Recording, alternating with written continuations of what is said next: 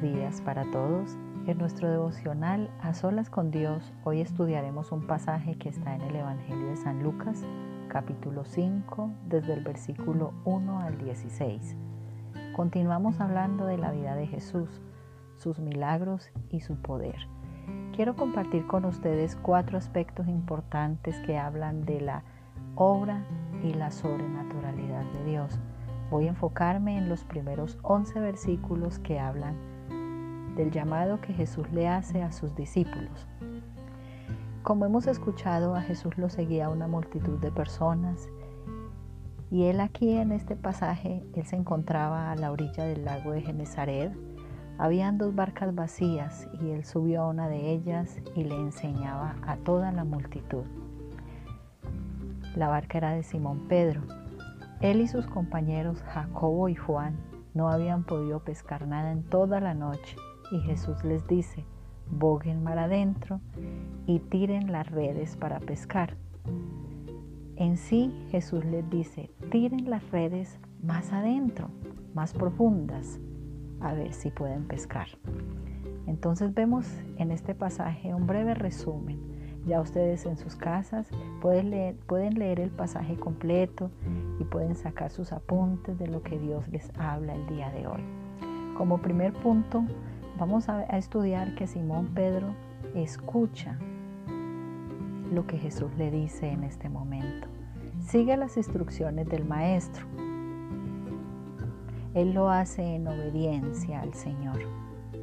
De pronto nosotros podemos pensar, bueno, viviendo esta misma circunstancia, el cansancio, eh, la situación, desanimado, triste, porque vuelven a su casa sin ningún pescado. Pero aquí nos muestra que Simón escucha lo que Jesús le dice e inmediatamente obedece.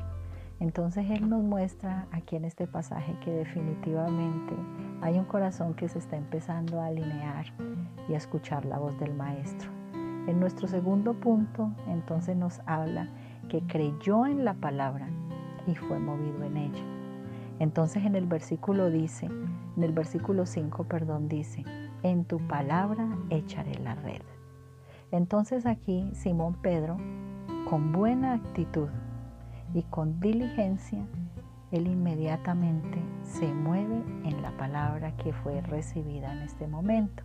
Entonces él empieza a cuadrar sus barcos, salen a la pesca, inmediatamente hacen y obedecen y se mueven en la palabra que fue recibida en este momento. Como tercer punto, los discípulos dependen de Dios. Ya están mar adentro no de, no de su propia sabiduría, ni de su propio conocimiento, ni de su experiencia, porque como sabemos, ellos eran pescadores experimentados, conocían el lugar, conocían el mar, sabían a qué horas podían salir a pescar y el pasaje no lo dice, que estaban y en toda la noche no habían podido pescar nada. Entonces no dependen en este momento de sus propias fuerzas, ni del clima, ni de la hora, ni nada. Entonces, aquí nos muestra que el plan de Dios cambia la vida de ellos y sobre todo la vida de Simón Pedro. Él reconoce quién es, reconoce su debilidad y también puede entender y ver con claridad la grandeza de Dios. Entonces, Él reconoce que solo no puede hacer nada, que con Dios puede hacerlo todo.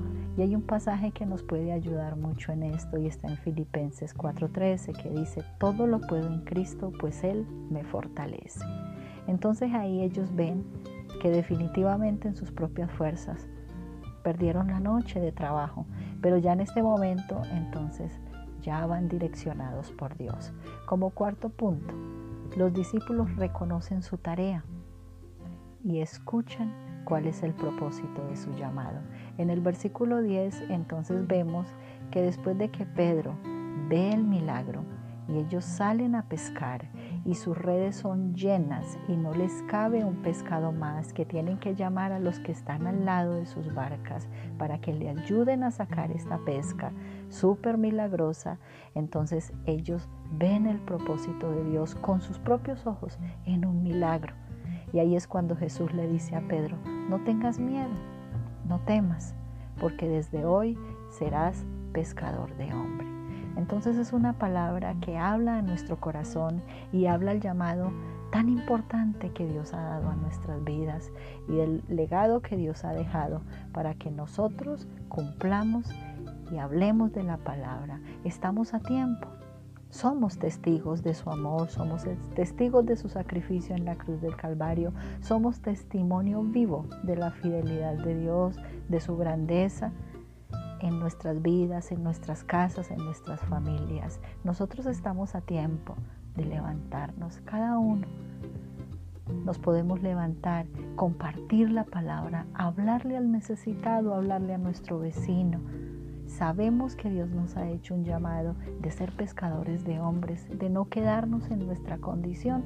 Ellos eran experimentados. Nosotros en este momento podemos ir más allá, bogar más adentro, tomar nuestra barca, hundirnos, ir a las profundidades y tener una intimidad y decirle, Señor, este es mi momento, esta es mi oportunidad. Hay gente enferma, hay gente que necesita una palabra de aliento y hoy es el día de que nosotros retomemos nuestro llamado y convertirnos en pescadores de hombres. Yo quiero dejar con ustedes tres preguntas para que en su casa usted medite en ello con el pasaje y le pueda decir al, Señor, ¿Qué es lo que más me llama la atención de este texto, de este pasaje?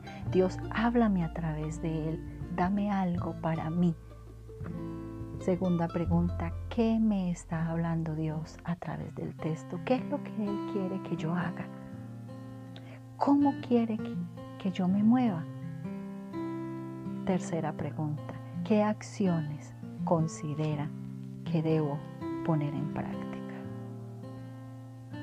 ¿Por qué debo empezar? ¿Cómo me debo de mover en este momento? Entonces yo les dejo este pasaje y quiero en este momento que tengamos una oración y le digamos al Señor y entreguemos nuestro corazón. Amado Dios, te damos gracias por tu fidelidad, te damos gracias por tu amor. Gracias porque tú, amado Dios, Has pensado en nosotros y nos vistes como un instrumento útil en tus manos, Rey de la Gloria. Gracias por este momento, gracias por las personas que nos escuchan el día de hoy. Las bendecimos, Dios. Declaramos que esta palabra llega al corazón de cada uno de ellos, bendice su vida, restaura su vida y permita Dios que en el corazón, amado Padre, infunde aliento, infunda confianza, infunde esperanza, Señor. Tenemos tiempo todavía de levantarnos, de ir, de convertirnos en pescadores de hombres, de compartir tu palabra con el que la necesita. Amado Dios, anímanos, amado Dios, revístenos, amado Dios, restaura, amado Padre, lo que en nosotros se ha quedado quieto. Restaura, amado Padre, lo que nosotros, amado Dios, de pronto hemos creído que está perdido, amado Padre. Tú eres nuestra esperanza, tú eres nuestro nuevo comienzo, tú eres el que trae una nueva vida, una nueva decisión y restauración para nuestro corazón. Amado Dios, hoy bendecimos tu nombre y bendecimos tu palabra. Muchas gracias Dios, en tu nombre. Amén y amén. Dios los bendiga grandemente en este día.